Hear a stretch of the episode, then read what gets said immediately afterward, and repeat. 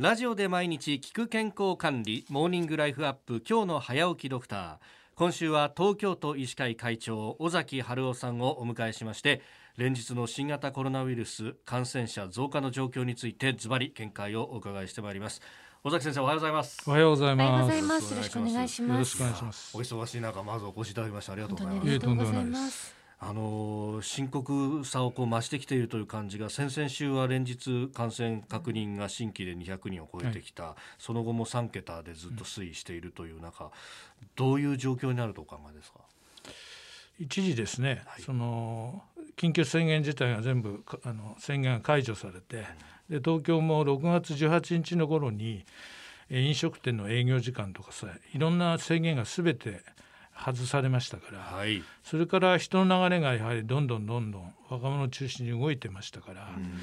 やはりそれであの歌舞伎町のですね、はい。ああいったところがなかなか抑え込まれてないっていうことが、それはもう緊急事態宣言解除する前からずっとくすぶってたのではい。でここにやはり人の流れがこうやって全部戻ってくると、うん。やはり広がってくるだろうなとは思ってたんですが、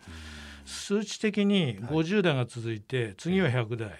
それからもう次は200と。はい。こういう増加ペースになるということはちょっと想像してなかったので、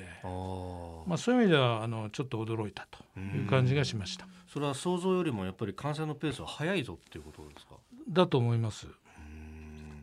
これ市中感染が起きているというようなね指摘も一部ありますが、尾崎先生どうお考えですか？歌舞伎町周辺のその PCR の陽性率は高いのは当たり前だとしても、ええ。新宿区全体のがかなり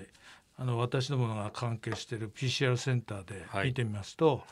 やはり40%ぐらいになっているところはあります。し、それから全体として東京全体の PCR センターを見ても、はい。やはりあのここ12週間であの PCR の陽性率が例えばゼロだったところが2%とか、うんそれから10%のところは20%とか結構倍に増えてきてます。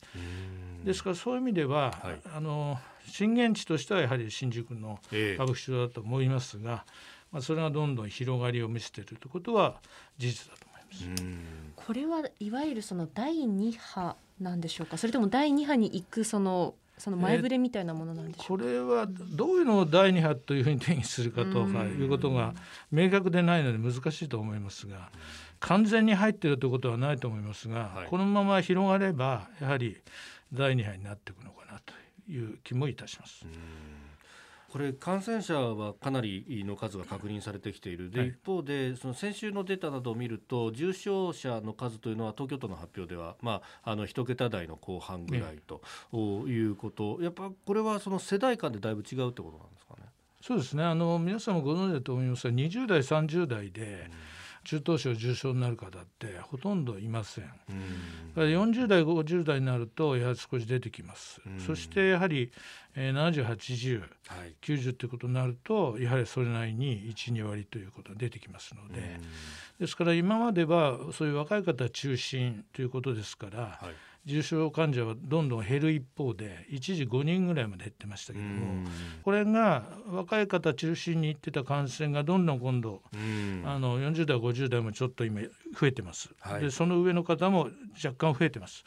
だからこれがどんどんそちらのいろんな世代に入ってきますとえやはりあののんびりしてられないというところだと思うんですね。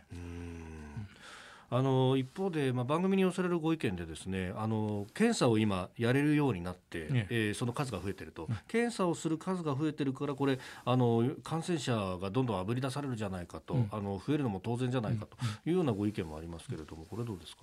ただ PCR の陽性率自体も一時よりはちょっとだだんだん上がってきてますから。そういう意味ではやはりあの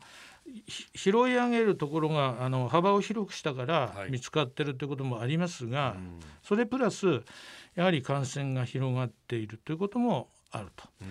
両方の要素があるということだと思います。うん。でそのやっぱり陽性率が上がってるってところはきちんと対策見なきゃいけないわけですよね。そうです。ですからどうやってその市中に広がりを見せているところをこれから予防していくか、これ以上広がらない対策は何なのかということを真剣に考えていかなければいけないと思ってます。